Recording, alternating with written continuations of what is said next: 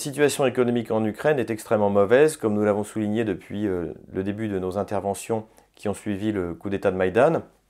L'Ukraine est en effet incapable de, maintenir la gratuité de certains services publics, notamment en ce qui concerne euh, la médecine gratuite, en ce qui concerne les différentes prestations sociales, et euh, également a entraîné, donc, euh, avec, sur l'impulsion du FMI, une baisse des retraites et une augmentation de tout ce qui est fluide, c'est-à-dire électricité, eau et chauffage. Donc on se trouve dans une situation où notamment les retraités euh, n'ont plus de quoi payer euh, même ne serait-ce que leur note de gaz et ne savent pas ce qu'ils vont manger le lendemain. Plus grave que ça, c'est que dans la mesure où l'Ukraine euh, n'est pas capable d'honorer sa dette de gaz et où la Russie réclame désormais le prépaiement du gaz, il, se peut qu'il y ait un moment des interruptions dans le fonctionnement du système de chauffage central en Ukraine.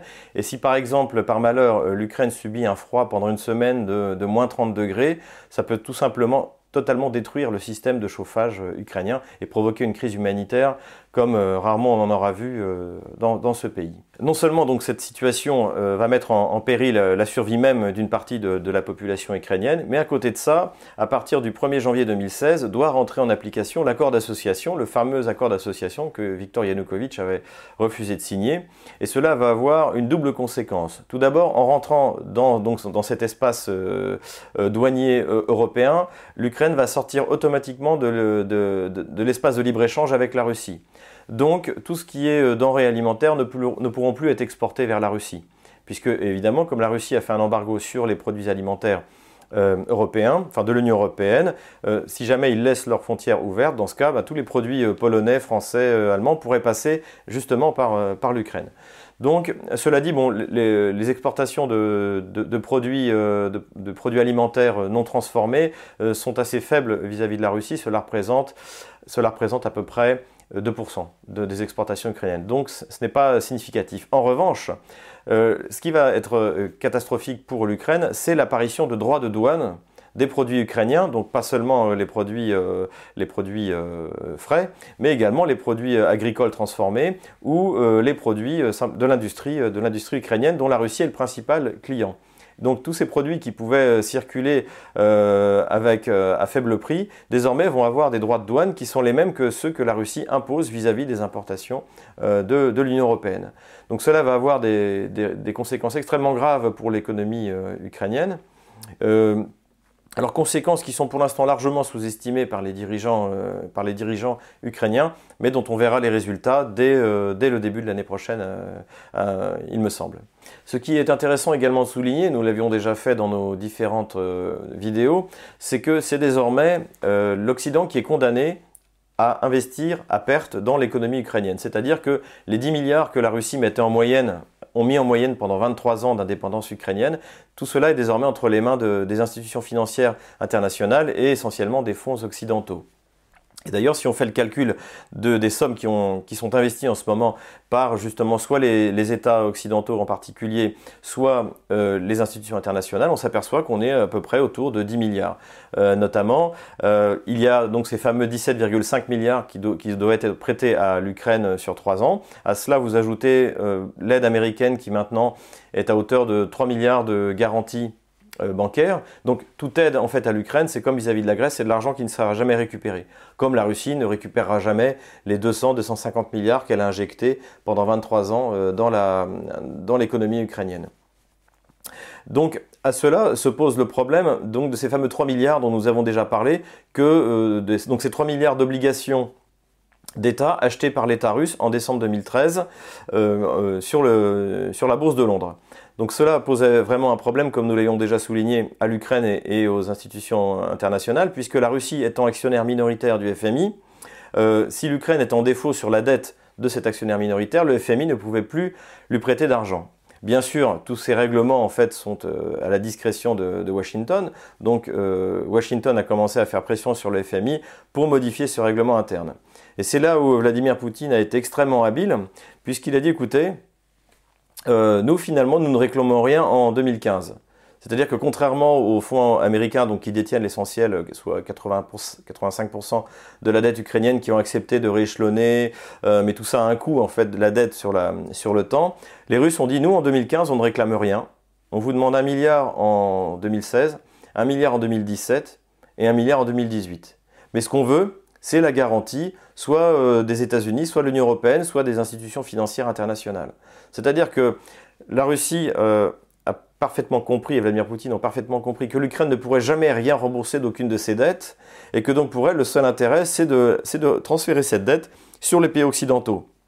Puisque pour reprendre l'expression de Vladimir Poutine, encore une fois que je, cite souvent, mais qui, euh, explique très bien la politique russe, lorsqu'on invite une femme à dîner, on paye l'addition. Et en fait, aujourd'hui, eh bien, l'économie, euh, les, Occidentaux sont en train de s'apercevoir que l'économie ukrainienne est une danseuse qui coûte très cher à entretenir et euh, que la Russie ne veut plus du tout contribuer à entretenir. Donc, le, transfert habile, la tentative de transfert habile de la dette russe euh, vis-à-vis des Occidentaux est, parfaitement intéressant. Et a priori, cette proposition serait plus ou moins soutenue par le FMI, mais qui voit très bien en fait la Russie arriver et finalement aimerait bien aussi que les Russes et les Ukrainiens trouvent un, compromis euh, sans faire appel bien sûr à la garantie occidentale, ce qui l'heure qu'il est semble, euh, peu probable.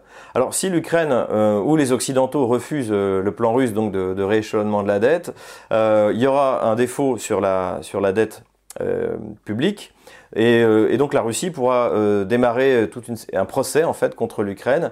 Et de toute manière, la Russie, quelles que soient les, les, décisions des agences de notation américaines, l'Ukraine sera de fait en défaut sur sa dette. Pour terminer sur la partie économique, je voudrais inviter nos lecteurs à lire l'interview qui a été donnée par Natalia Mikolska, qui est la représentante du commerce ukrainien et qui a donné une interview euh, sur le site pro-ukrainien, bien sûr, euh, unian.net.